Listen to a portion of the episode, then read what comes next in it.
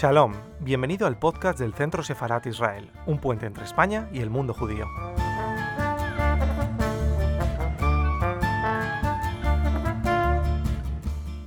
Muy, eh, muy buenas tardes y bienvenidos al canal de YouTube del Centro Sefarat Israel. Eh, bienvenidos a, este Centro Sefarat Israel desde casa. Para los que no nos conozcan, ya saben que Centro Sefarat Israel es una institución de diplomacia pública dependiente del Ministerio de Asuntos Exteriores, la Comunidad de Madrid, el Ayuntamiento de Madrid, que pretende tender puentes entre España y el mundo judío a través de la organización de actividades como la que hoy nos trae aquí.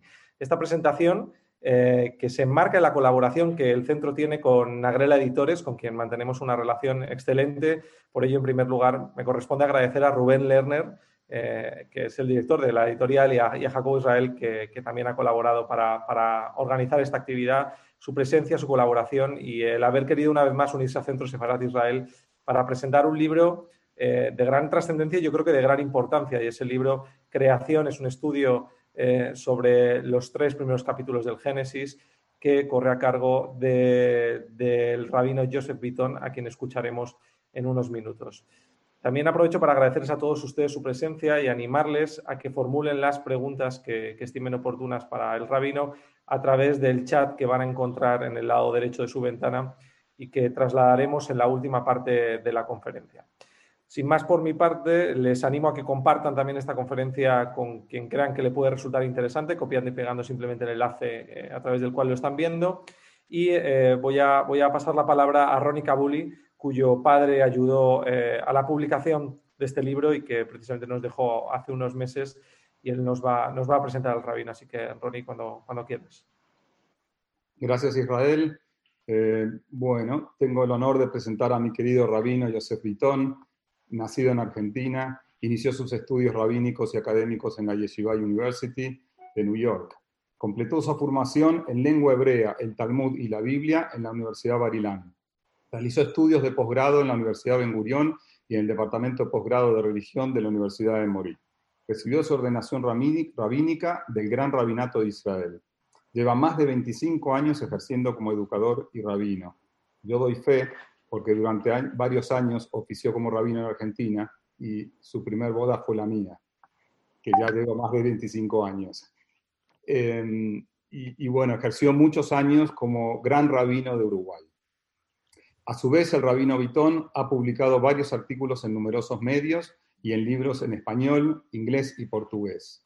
La conferencia de hoy está basada en uno de sus libros, Creación, que os lo recomiendo, lo he leído, tiene una profundidad científica y espiritual muy, muy alta. Publicado por Nagrela Editores, a quien agradezco especialmente a Rubén Lerner por la organización de este evento en memoria de mi querido padre, que ha fallecido hace poquito tiempo, en el mes de junio, y lo extraño mucho. Adelante, Yossi. Bueno, muchas gracias, eh, Ronnie. Muchas gracias, eh, eh, Rubén Lerner. Muchas gracias al Centro Separado Israel por organizar esta, esta conferencia. estoy en Nueva York. aquí son ahora la una de la, del mediodía de la tarde y estoy transmitiendo desde mi les voy a contar un poquito del libro Creación. Eh, me llevó seis años escribir el libro Creación y es eh, un libro básicamente sobre los tres primeros versículos de, de la Torah, de, Génesis. Eh, son pocas palabras, pero muy, muy profundas, que hablan sobre un tema que obviamente nos apasiona a todos, que es la creación del mundo. No la creación de la vida, sino la creación del mundo el primer versículo dice, en el principio Dios creó los cielos y la tierra, y yo analicé, en el, libro analizo eh, cada versículo, eh, para cada versículo eh, he designado tres capítulos. el primero, como dije, en el principio Dios creó los cielos y la tierra, luego el, principal tema que, que, desarrollo con respecto a este, a este versículo eh, tiene que ver con eh, las diferencias y las coincidencias eh, entre la teoría del Big Bang y la narración bíblica de la creación. quizás podemos empezar directamente por allí. ¿no?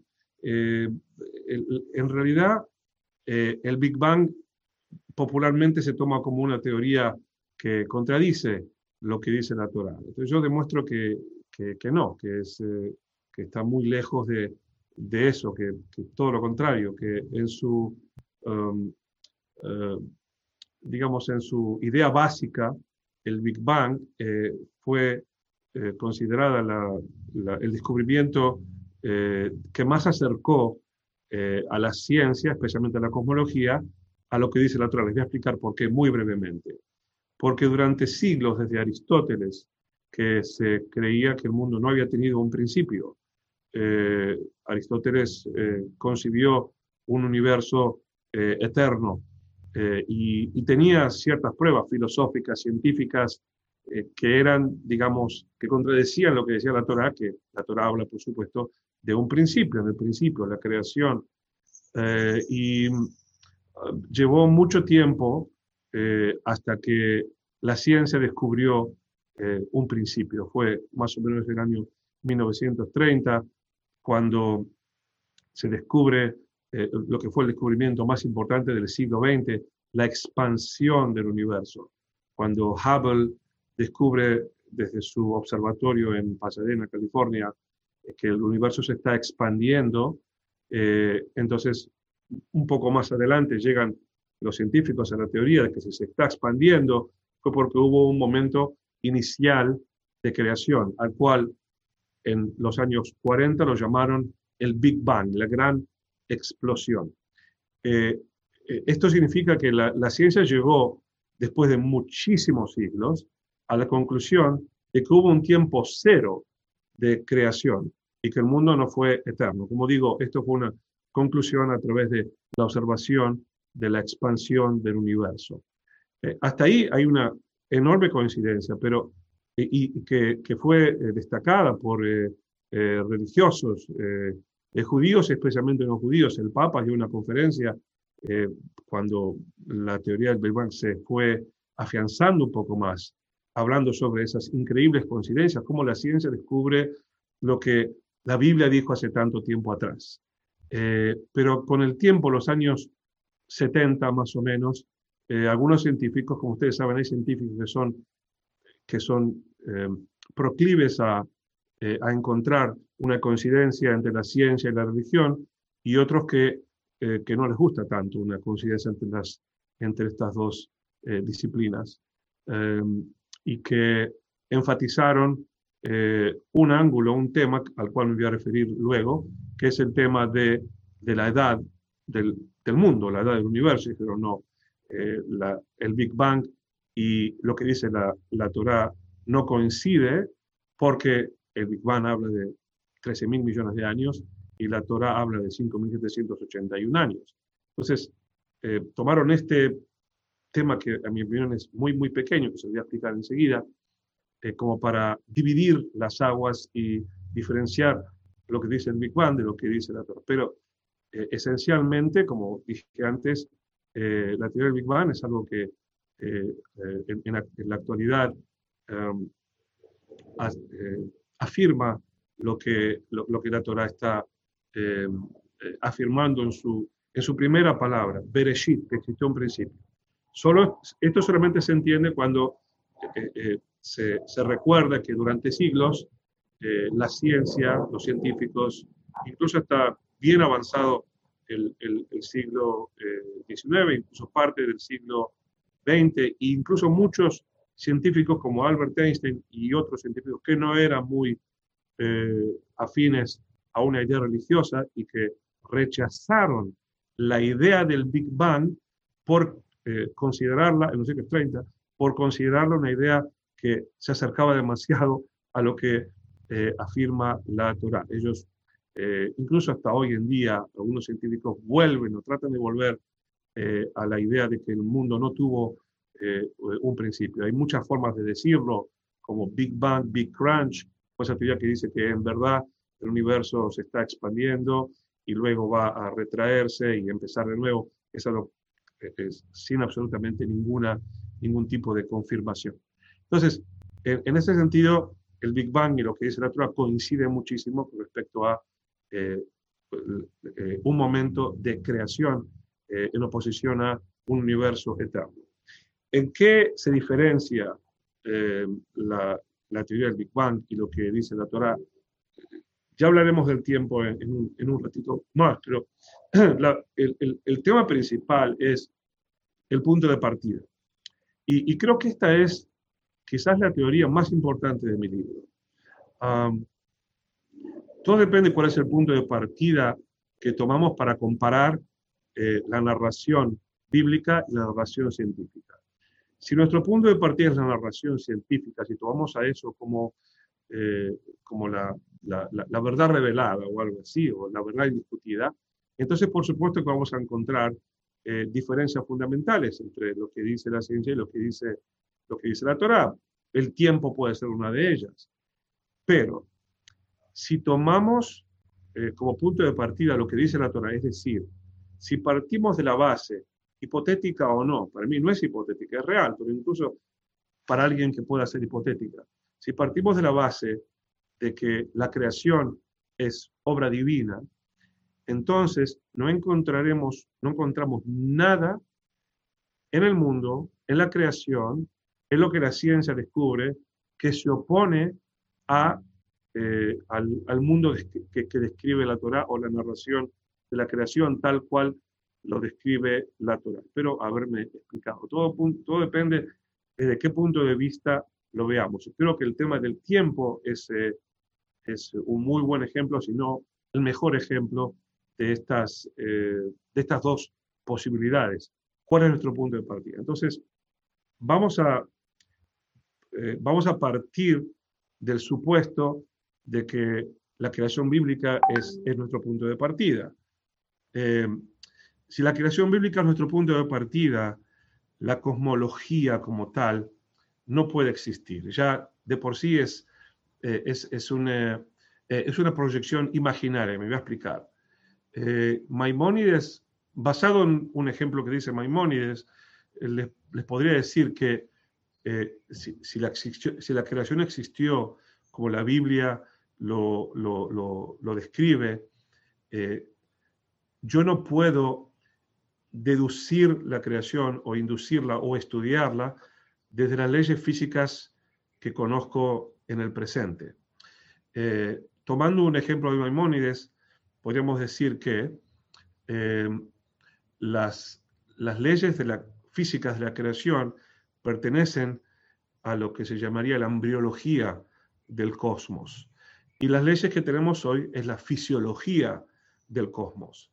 Tomando este ejemplo, las, las leyes de la embriología contradicen completamente las leyes de la fisiología. Por ejemplo, si yo solamente conozco la fisiología y nunca estuve expuesto a lo que significa el embarazo, entonces yo no podría concebir que un ser humano en, cualquiera en cualquier etapa de su, de su desarrollo eh, puede vivir sin, sin respirar aire por la nariz o puede vivir durante un mes o dos o tres o nueve, mucho, mucho menos, eh, sin eh, ingerir alimentos. Eh, y, así muchísimos más ejemplos. Por lo tanto, si yo solamente conozco la fisiología y no conozco lo que es la embriología, no la puedo deducir.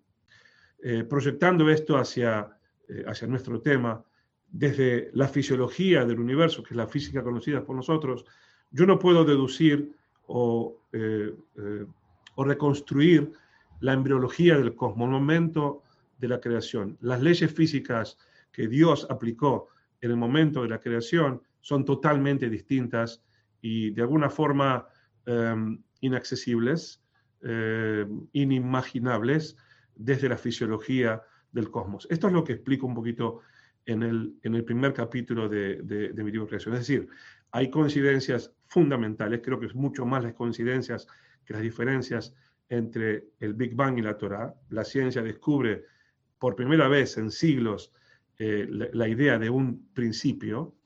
Eh, y, segundo, hay una diferencia enorme que es cuál es el punto de partida que tomamos. Y la, ciencia eh, no toma en cuenta un acto de creación, por lo tanto, simplemente toma la película de la expansión del universo y la vuelve para atrás, y por lo tanto lo que va a encontrar es que en algún momento, hace billones de años, todos los toda la, masa y todo lo que existe en el universo se concentraba en un pequeño punto con una densidad eh, infinita. Eh, para nosotros, como digo, eso sería como, como decir, como si alguien que no conociera eh, la embriología dijera que si el ser humano se está expandiendo y crece, porque ve un niño tres a cuatro años que va creciendo, entonces al principio el niño era así de chiquitito y así de pequeño y, alguna vez fue como un pequeño puntito. No puede concebir que ese eh, ser humano haya vivido dentro de eh, un vientre materno. Tampoco lo podría imaginar. Luego en el segundo capítulo explicó un poco sobre el tema del, tiempo. Y, también creo que, que es importante entender el tema del tiempo desde el tomando como punto de partida la creación y, no la ciencia, la creación tal cual como lo, la deduce la Torah. Eh, y, aquí yo trato de, formular por lo menos tres, eh, tres respuestas alternativas.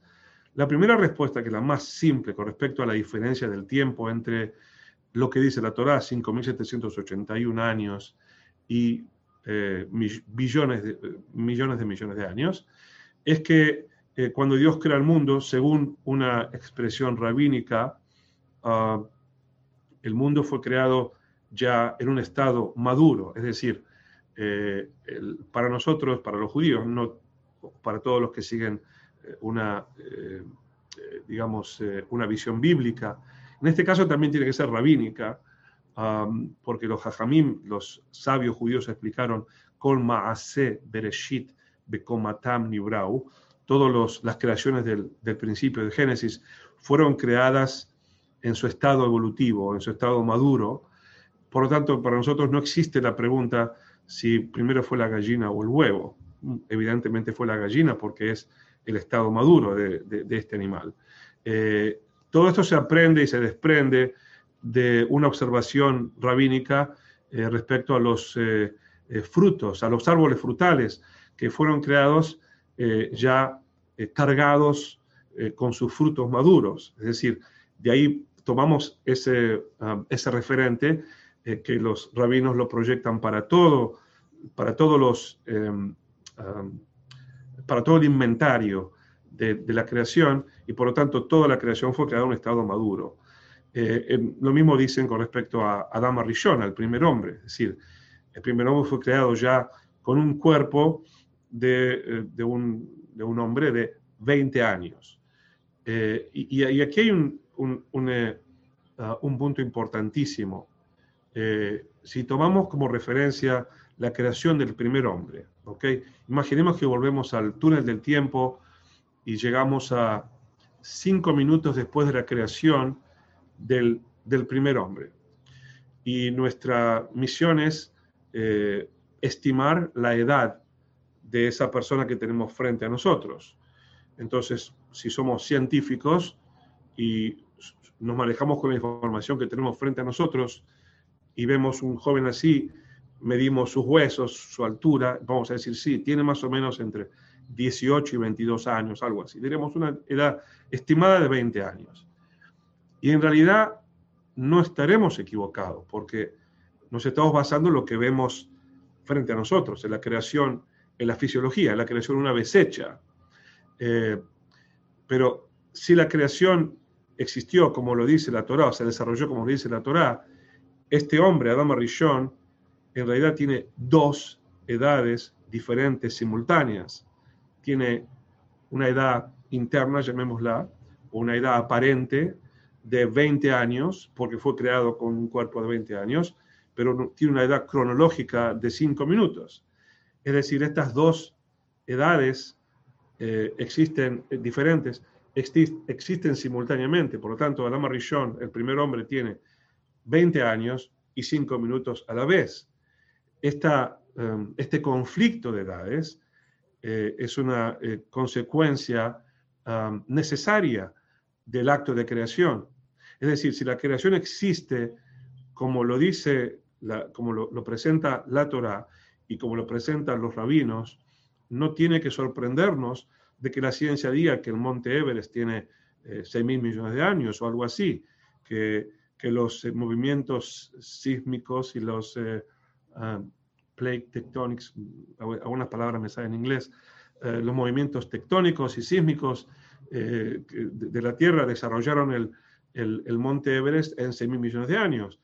Pero si Dios lo creó, como lo dice la Torah, lo creó con, en su eh, estado eh, ya eh, maduro, todo lo que hace la ciencia es teorizar cuánto le hubiera llevado al, monte Everest llegar a, su altura desde un momento cero, que en realidad para nosotros no existió.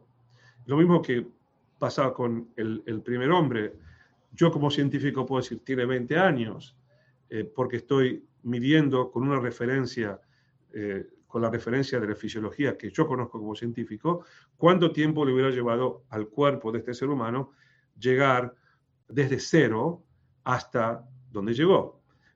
Pero cuando el punto cero es creación y es una creación madura, entonces necesariamente tengo que eh, tener las dos edades diferentes. Es decir, eh, el, hecho de que la ciencia eh, le atribuye al, mundo o, a cualquier creación una edad muchísimo más, em, más grande que lo que la, lo que la Torah le da, no tiene que sorprendernos. Es algo absolutamente esperable.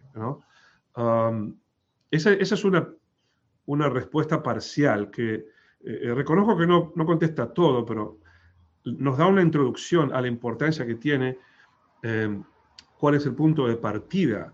Si el punto de partida nuestro es la creación, tal cual como lo explica la, la, Torah, el texto bíblico, entonces realmente no hay una contradicción entre lo que dice la ciencia y lo que dice la Torah. De hecho, en este aspecto, la ciencia tiene que encontrar una respuesta, eh, eh, una edad eh, diferente, totalmente distinta.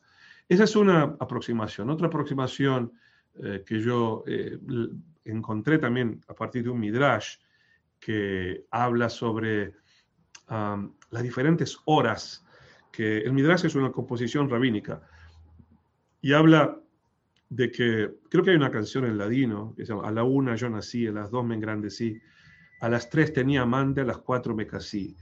Eh, y que esta, esta canción de ladino está basada en un midrash que habla sobre eh, cómo se desarrolló la vida del primer hombre en el primer día de la creación. Y por ejemplo dice que entre la séptima hora y la octava hora, eh, Adán y, Eva, que fue creada también en el mismo, en el mismo momento, tuvieron dos hijos y, que no eran ni siquiera mellizos.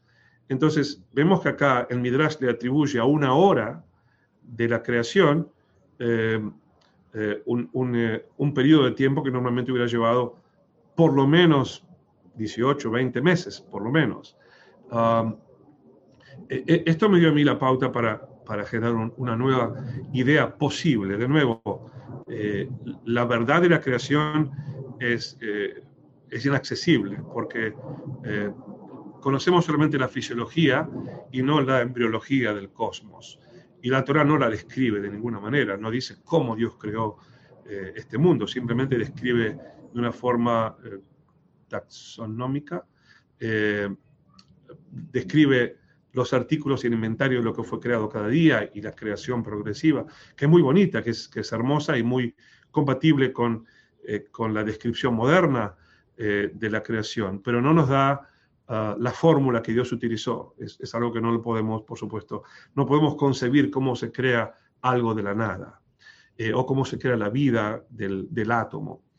Eh, entonces, volviendo a, lo que decía antes de, esta, eh, de este midrash, luego hecho canción, a mí me dio la pauta para comprender que es posible que la creación haya ocurrido en un, digamos que aunque se hable de horas o se hable de días, no estamos hablando de horas eh, humanas de 60 minutos, ni de días de 24 horas, eh, sino que, eh, digamos, el, tiempo que allí ocurre no tiene como referencia el, reloj humano que utilizamos. De hecho, el calendario hebreo no comienza con el primer día de la creación, comienza con el primer Shabbat, con el séptimo día de la creación. El primero de Tishri es, eh, corresponde, que es Rosh Hashanah, que es donde comienza el calendario hebreo, es decir, comienza la medición del tiempo tal cual la conocemos hoy, es, excluye a los seis primeros días de la creación.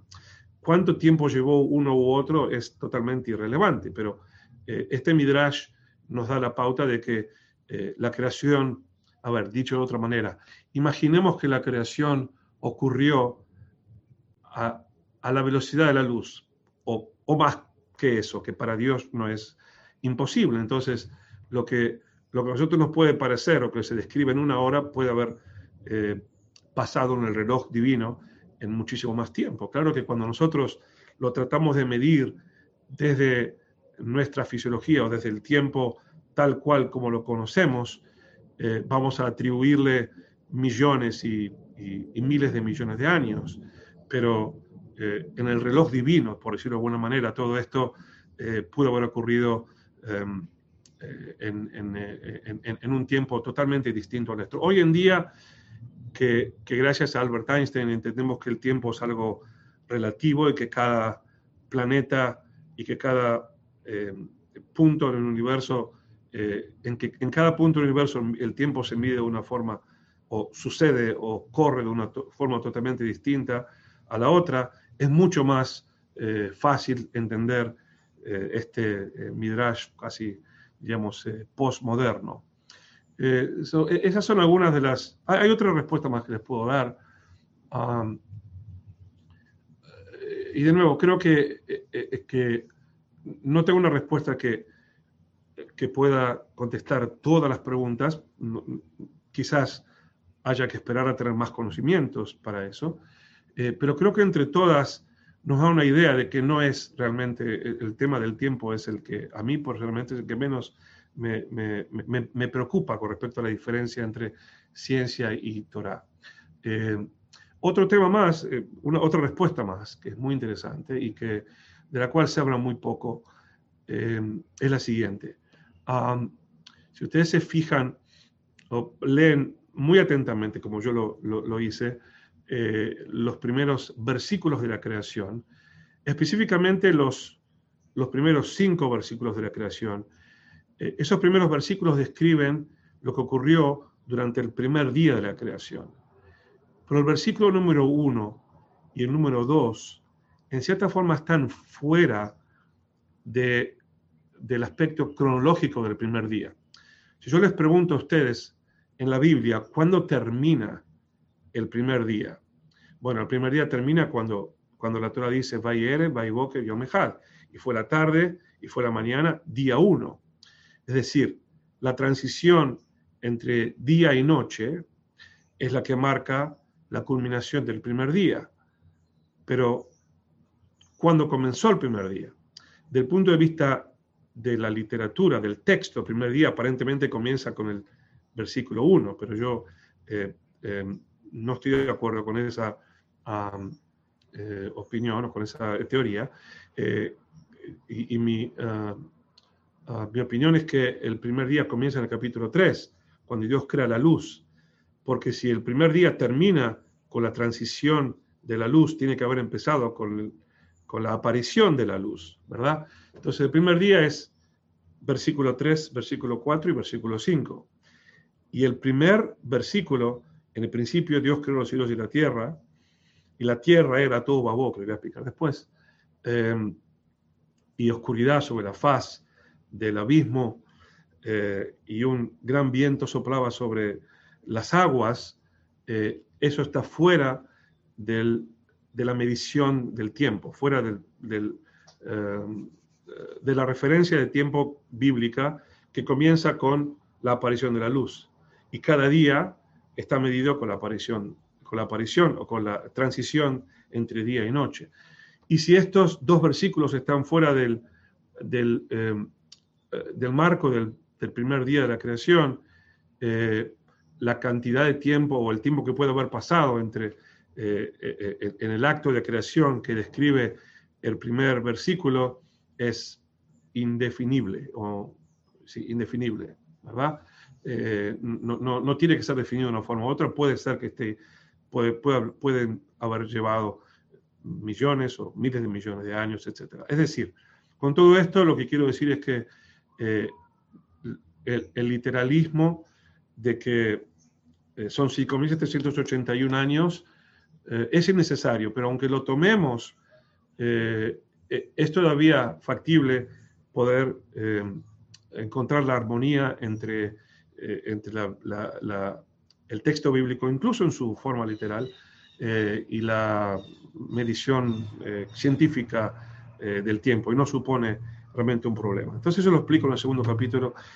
Em, no voy a ir capítulo por capítulo porque me va a llevar mucho tiempo, pero les voy a decir algo más sobre, quizás sobre la, la, segunda parte eh, de, de, mi libro, que es, eh, ese libro tiene tres partes, nueve capítulos, los primeros tres, el primer versículo, cuatro, cinco y seis, el segundo versículo, y siete, ocho y nueve, el tercer versículo. Entonces, les hablaré un poco sobre el segundo versículo. y, aquí eh, yo hice un trabajo muy eh, intenso de, traducción, eh, porque me di cuenta que las traducciones, tanto al inglés como al español, y me imagino que en otros idiomas también, no corresponden a, la tradición rabínica realmente. Les voy a dar un, ejemplo. Vehares hayetat tohu babohu eh, que quiere decir, y la tierra era Tobabou. Estas dos palabras fueron eh, no traducidas, sino interpretadas de una forma um, totalmente distinta a lo que la tradición rabínica, me refiero a la tradición talmúdica y la tradición de, de rabinos sefaradíes como Radak, eh, Rabbi David Kinji o Maimónides, o el, Targum Unkelus, que fue la primera traducción oficial de la Biblia, realizada en el en el segundo siglo de la era común eh, por un Kelus Aguer, bajo la tutela de Rabbi Eliezer Agadol, uno de los más grandes rabinos que hubo, él, eh, fue uno de los maestros de Rabbi Akiva. Entonces, todos estos rabinos coinciden en que todo Babou significa que la tierra estaba deshabitada. Por alguna razón que no eh, imagino, pero no, no, no, pude encontrar realmente una referencia absoluta invito a los lectores a que quizás me ayuden a eso, eh, lo, que, lo que uno encuentra, eh, las traducciones eh, que, al español, por ejemplo, cuando describen todo Babou, dicen, y la tierra era, estoy leyendo la traducción internacional, etcétera, de New International Version, en español, dice, la tierra era un caos total. Otra dice, en la tierra reinaba el caos el, concepto de caos es un concepto totalmente ajeno a lo judío. No existe una palabra eh, judía, hebrea, para decir caos. Es un concepto absolutamente platónico. Eh, según Platón, a diferencia de Aristóteles, que pensó que el mundo eh, siempre existió como tal, Platón pensaba que el mundo em, existiera una forma caótica, es decir, la materia existía sin forma. Eh, y de alguna forma Dios no fue el que creó la materia de la nada, como dice el judaísmo ex nihilo, sino que Dios le dio orden a la materia. Dios impuso el orden del caos. Esta es una, eh, eh, una idea platónica que luego pasó al cristianismo, pero que jamás, jamás fue parte de la, de la tradición rabínica. Yo examiné todos los, exhaustivamente, todos los este, escritos de los rabinos del Talmud, de Hazal, y ninguno habla de caos, no existe la, la, idea de caos. Este, y se han hecho tantas teorías y tantas em, ah, interpretaciones, disertaciones respecto, tomando como, eh, como, eh, como sentado que la Torah habla de caos, no tiene nada que ver. La tradición rabínica eh, describe todo Babou, podría explicárselos en 10 minutos, pero voy a hacerlo muy brevemente, como la tierra estaba deshabitada en dos palabras significa que no había ni vida animal ni vida humana. Así lo dice el Targum Unkeluz y así lo explica el Targum de Jonathan Menuziel. Y así lo explica también Radak. Es decir, la tierra estaba deshabitada. Y eh, es lo que uno diría, por ejemplo, si, uno, si, un, si una organización científica explorara Marte, lo primero que buscaría es vida. Entonces diría, bueno, sí, en Marte no hay vida. No diría vida humana, obviamente, pero diría, lo primero que buscaría sería la vida y diría, no hay vida en Marte. Es un, es un, es un lugar que no tiene vida. Eso significa, no caos, no tiene nada que ver con caos. Caos es un, es un concepto que de alguna forma se filtró en las traducciones y no es un concepto judío. Sobre esto hablo mucho. Eh, lo mismo hablo sobre eh, Ruach Elohim Merajef Talpenea Main, que, que fue traducido en el segundo versículo de nuevo, que fue traducido eh, también por traducciones judías como el Espíritu de Dios. Y el Espíritu de Dios es un, es un concepto absolutamente eh, eh, cristiano, católico en el sentido de, la Trinidad, el Espíritu. todos los comentaristas cristianos apuntan a, a, Ruach Elohim como, oh, acá está la primera mención del Espíritu que impregnaba de vida a las aguas y que luego de ahí saldrían en el quinto día los, los seres vivos, etc. Para los judíos, hablar de Espíritu de Dios es prácticamente una herejía, eh, porque Espíritu de Dios es eh, en contraposición a, al cuerpo de Dios. Eh, existe el concepto de Shejinah, que es la presencia divina, pero que no tiene nada que ver con lo que dice acá. Ah, en realidad, Ruach Elohim fue traducido por el Targum Unkelus, primera traducción oficial, Destaco también aquí que la Septuaginta no fue nunca vista como una traducción eh, aceptada por, los judíos, si bien fue hecha por los judíos, pero es un tema eh, aparte. Em, eh, pero tanto el Targum Unkelus como Eben Ezra, como Maimónides, como Radak, como casi todos los rabinos, quizás menos uno o dos, quizás por influencias no judías, describieron Ruach Elohim como un fuerte viento o eh, eh, así Ezra, o Maimónides y el Targum un viento dirigido por Dios. Eh, Ruach significa viento. Elohim, Dios. Ruach Elohim, un viento dirigido por Dios. Significa que Dios va a utilizar el viento como un instrumento de su creación. Y, de esta manera se aclaran una enorme cantidad de cosas. Cuando, cuando retraducimos el, el versículo 2, que para mí fue el más en, mi propio estudio de los tres eh, versículos de, de, Génesis, para mí el más revolucionario, el más innovador, en, mi propio estudio fue el segundo, donde más, eh, se puede decir, eh, problemas de traducción encontré. Y por supuesto cuando uno dice, y la tierra era caos, y las tinieblas sobre el abismo, abismo también es un concepto mitológico, no judío, pero no tengo tiempo para explicar eso ahora, eso también. Escuchen bien, la tierra era caótica, reinaba el caos y las tinieblas sobre la faz del abismo. Y el Espíritu de Dios eh, flotaba sobre la faz de las aguas, no tiene nada que ver con...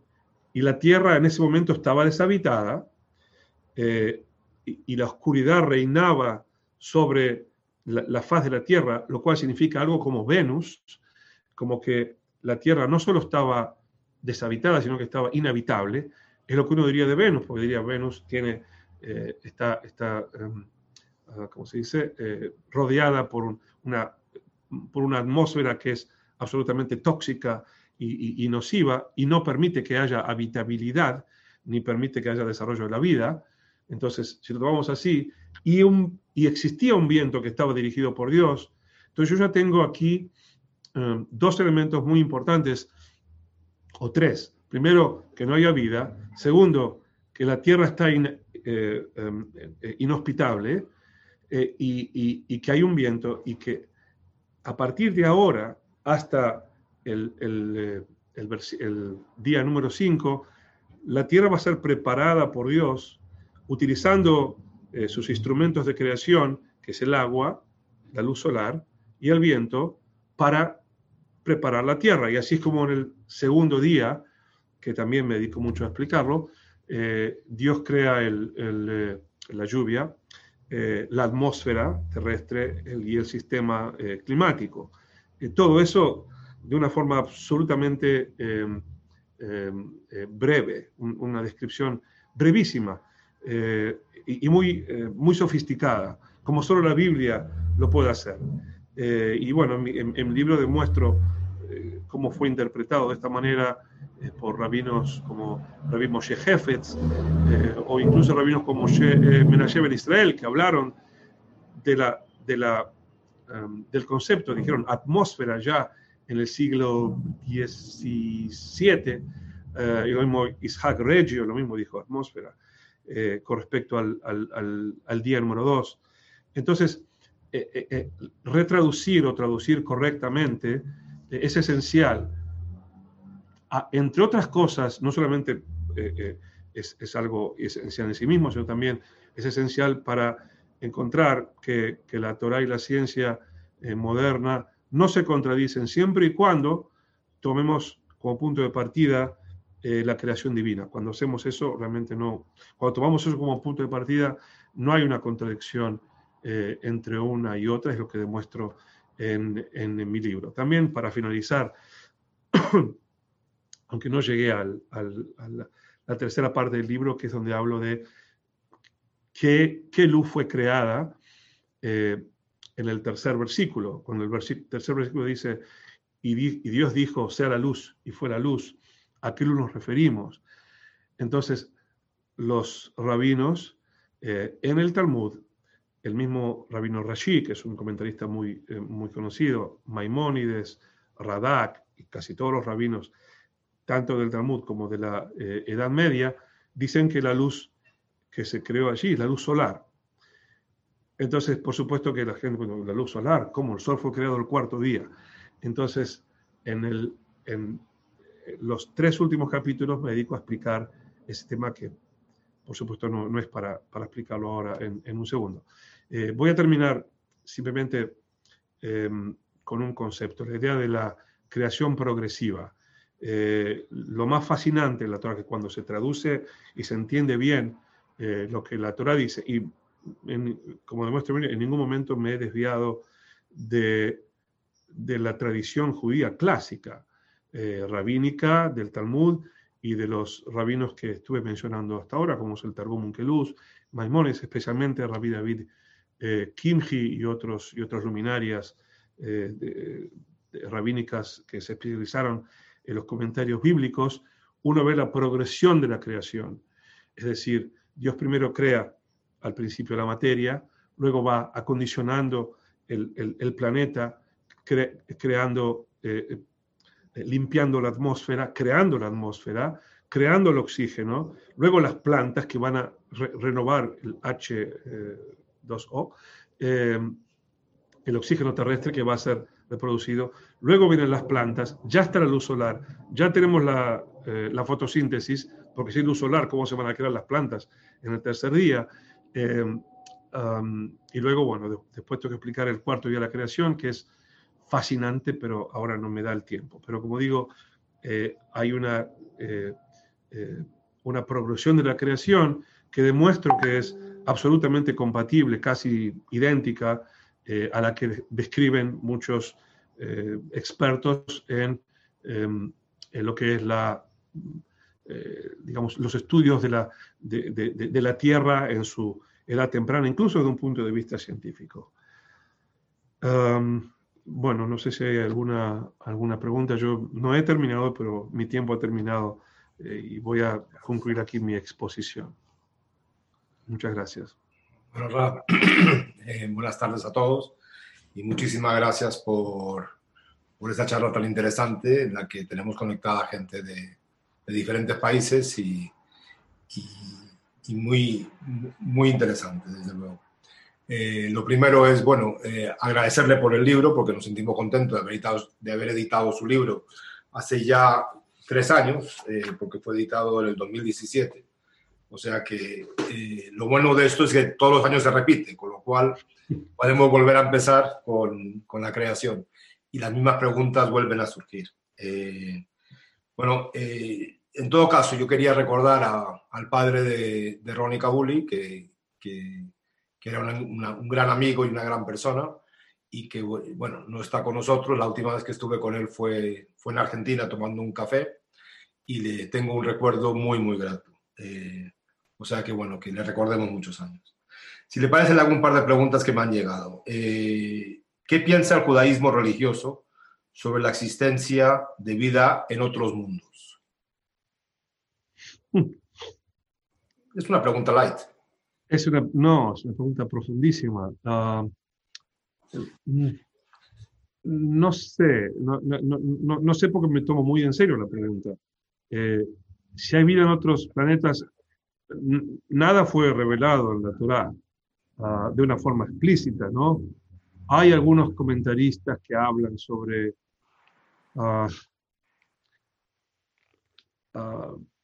pero comentaristas que no, no, no, no sé si son, eh, digamos, tienen la, autoridad, que hablan sobre la posibilidad de que otros eh, seres hayan visitado este mundo, pero serían como los ángeles. Pero es un tema que realmente no, no, yo mismo tengo esa pregunta y, me encantaría eh, conocerla, pero ah, no sé, la, verdad, la verdad que no sé.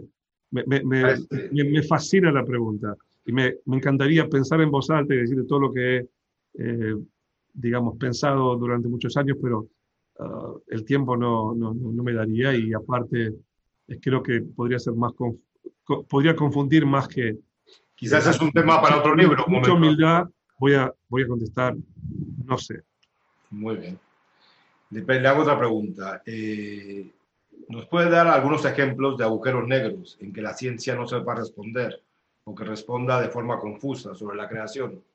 O sea, con respecto a los agujeros negros, son, es que me hacen preguntas muy, muy deep, me parece. No, está, está bien. Eh, eh, digamos que los, los dos agujeros negros más importantes que hay es eh, cómo la ciencia puede explicar la, la aparición de la materia, que haya algo en lugar de nada.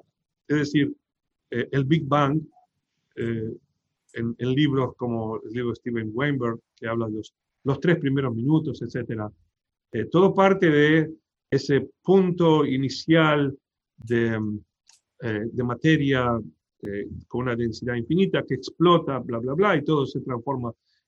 pero ¿de dónde salió ese, esa materia inicial? ¿Por qué hay algo en lugar de nada? Esa es la primera pregunta que la ciencia ni siquiera lo enseñan, la verdad, en las escuelas, que esta es una pregunta que realmente, eh, como se dice, tira por la borda o, como usted dijo muy bien, representa un enorme agujero negro ah, eh, en, el, tema de la, cosmología moderna, ¿no?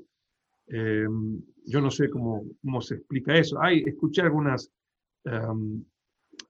algunas disertaciones sobre eso, pero realmente no me, no me han convencido. No lo digo que no me han convencido como persona religiosa, sino como, como ser humano pensante, con un poco de, de, ¿cómo se dice?, de pensamiento crítico. Eh, eso es una. Luego, el agujero negro quizás más grande que existe es el principio de la vida, el origen de la vida.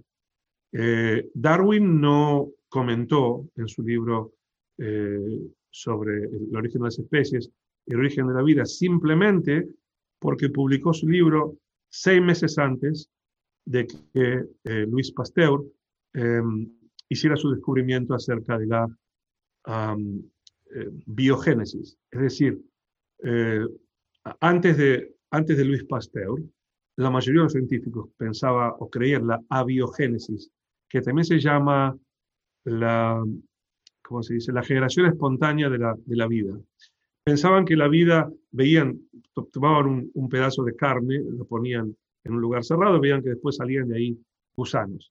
Y, como eso, cientos de ejemplos. Aristóteles fue el primero que habló de la generación espontánea de la vida. Y, y, aunque, no lo, aunque no se enseña esto tampoco en la escuela, Darwin no necesitaba explicar cómo fue creada la vida, cómo salió la vida de cero, cómo salió la vida de un átomo. Eh, eh, porque todavía eh, pensaban en la generación espontánea de la vida. La generación de la vida se veía como algo permanente.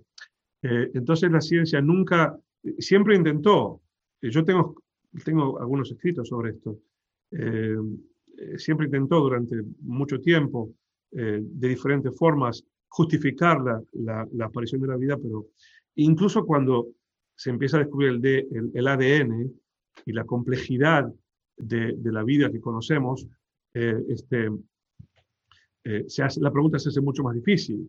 ¿Cómo puede justificarse la aparición de la vida de una forma totalmente casual? La, la, la, posibilidad, se voy a decir muy rápido, la posibilidad de que la vida, tal como lo explica la ciencia, haya aparecido de casualidad, eh, fue estimada ah, de 1 a la eh, sobre 10 a la 40.000. No sé si me explico. Es algo absolutamente imposible. Algo que sea 1 sobre 10 a la, a la 20 o a la 30, eso es matemáticamente imposible. A la 40.000 es ridículo. Eh, entonces es un agujero negro enorme, enorme, que la ciencia tiene y no, no, no, la vida no se puede reproducir en laboratorio, no se puede producir de la nada. Eh, la tercera, puede ser el tercer agujero negro enorme, es también eh, la, eh, digamos, que, que, no se puede explicar de forma evolutiva el intelecto humano, la inteligencia humana, la mente humana, la libertad de elección que tiene el ser humano. No son, no son temas que pueden ser justificados con la teoría de la evolución. la capacidad del hombre de formular, de escribir poesía eh, o, de, o de su altruismo, que va más allá de la supervivencia, no es parte de lo que se puede explicar de una forma científica tomando la evolución como, em, como referencia. Qué interesante, desde luego. Eh, le voy a hacer una última pregunta. Eh, yo no soy persona de ciencia, yo soy más de letras o de, o de filosofía pero tengo un hijo que estudió física y otro que estudió bioquímica, con lo cual le hago el caso de una pregunta clásica de un alumno, que, un alumno suyo religioso, que cumple los preceptos, pero que duda en el fondo de la creación. Su mente racional considera como si todos los científicos apuntan a la teoría del Big Bang, que sería por algo, y, está preocupado porque sabe que la creación es uno de los pilares fundamentales de su fe judía. Eh, sé que usted habló de esto bastante con respecto al tiempo en el libro, pero una, una aclaración sobre esto a, a, un alumno. O sea, sobre, sobre el problema de la diferencia del Big Bang y, y, y, y el tiempo, ¿no? Bueno, a ese alumno yo diría que lea mi libro porque eh, es un poquito como Maimónides eh, escribió el Morene Bujim, su guía de los perplejos, para aquellas personas que tenían esa eh, ambivalencia o esas dudas eh, entre los postulados filosóficos y los postulados religiosos o judíos. Eh, yo diría que este libro lo escribí específicamente para esa persona, para la persona que tiene, que tiene dudas. Y, y, y, si escribí ese libro para personas que tienen dudas es porque yo mismo tuve esas dudas desde, desde que comencé, digamos, mi, mi mi vocación religiosa en, mi adolescencia o, o, post-adolescencia, eh, esas dudas me, me, carcomían y realmente eh, no fueron muchas las respuestas que encontré. Eh, y entonces es por eso que desde una edad muy temprana que dije algún día voy a, tener, voy a escribir un libro sobre este tema. Y bueno, al principio lo escribí en inglés porque vivo en Estados Unidos hace unos 17 años. y después eh, con, con, eh, eh, con, con, tu ayuda este, pensamos en hacerlo en, en, español también. Y bueno, aquí está el libro en, en, el castellano y está accesible. Yo le invitaría a ese alumno mío a que lea mi libro. Y en mi libro también creo que al, el, las primeras páginas tengo mi email y, y yo he invitado a a quien quiera a que después que lea el libro me haga las preguntas que tenga sobre el Big Bang y las voy a aclarar. Si puedo, las voy a aclarar. Si no puedo, voy a decir que no sé. Eh, pero me han llegado muchísimas preguntas. Mi, libro también ha sido escrito en portugués. Me llegan muchísimas preguntas de gente no judía que ha leído mi libro eh, eh, y, bueno, que, tienen preguntas después de leerlo.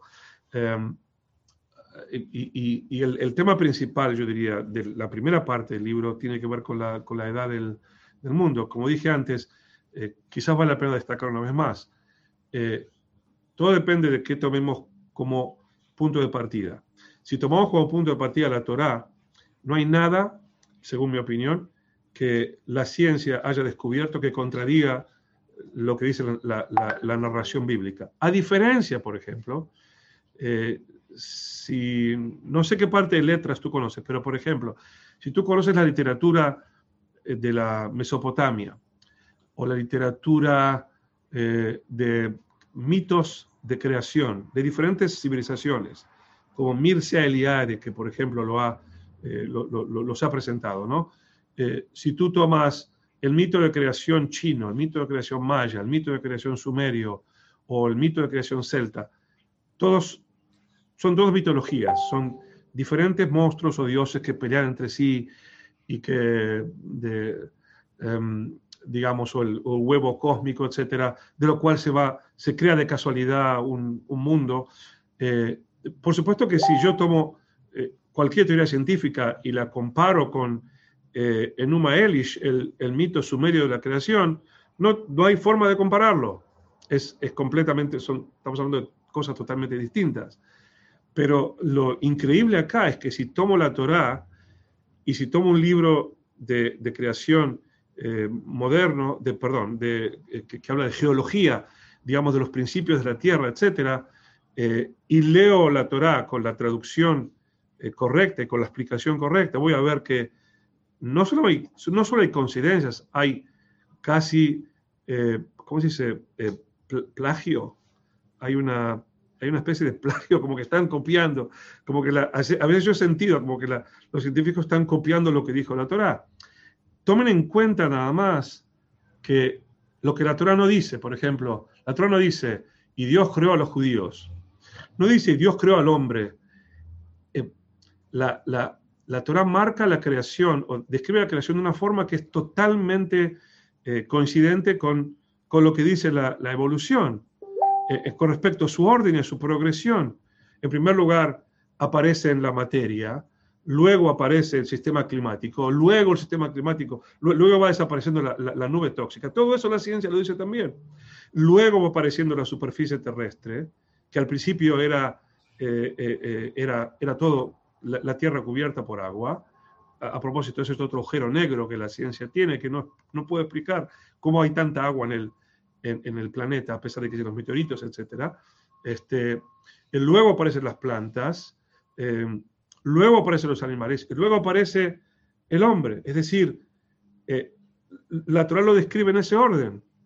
Y, y, no es un orden casual, es decir, hay que estar ciego para no ver la increíble coincidencia entre una, entre una cosa y otra. simplemente la ciencia redescubrió lo que dijo la Torah y lo escribió con, con terminología científica, pero em, cuando uno ve o compara la Torah con los mitos eh, de la creación, no, no, se sostienen con nada que tiene que ver con lo científico. Sin embargo, la, la, la, la Torah absolutamente lo, lo, marca. ¿no? Hay, hay también un, un interés como de, eh, digamos, ciencia y religión no pueden eh, ser compatibles, etcétera, pero bueno, yo descreo totalmente de, esa, de ese postulado. Como digo, el, el, punto número uno es, si tomo a la creación bíblica como primer referente, como punto de partida, no voy a encontrar eh, grandes diferencias. Qué bueno, Rab, de verdad que, que, es eh, apasionante este tema, sobre todo para, para seguir estudiándolo e intentar cada vez eh, encontrar un aspecto distinto y aprender un poco más de, esto. Eh, desde luego le agradezco muchísimo su charla y espero que, que los, los, nuestros, nuestra audiencia le haya gustado y le haya servido para enriquecerle. Eh, no es casual que estamos en Sukkot y que vamos a volver a empezar a leer el, después de Simchat los primeros versículos una vez más y espero que, que nos dé luz, que nos dé luz para poder pasar esta, esta época tan convulsa y entender un poquito más el, el, significado de la vida, que está todo, todo escrito por lo que nos dicen ustedes. En todo caso, muchísimas gracias a todos, eh, Centros de Farad de Israel y, y, todo el equipo. Muchas gracias por organizar este Zoom y de nuevo a la familia Kabuli le quisiera dar las gracias. Y a usted, Rab, eh, desde luego, muchísimas gracias por, por estar con nosotros y espero que podamos editarle algún otro libro y que este libro lo gocen. Por cierto, si repite su email ahora, por si acaso alguien no lo tiene. Sí, es eh, Es R-A-B-B-I, B larga I, T O N, arroba yahoo.com. Perfecto. Muchísimas gracias y un saludo muy grande para todos. Esté muy bien. Gracias. Gracias por escucharnos. Recuerda que también nos puedes seguir a través de Instagram, Facebook y Twitter con el usuario arroba Centro Sefarat Israel o si lo prefieres en nuestra página web www.sefarat-israel.es.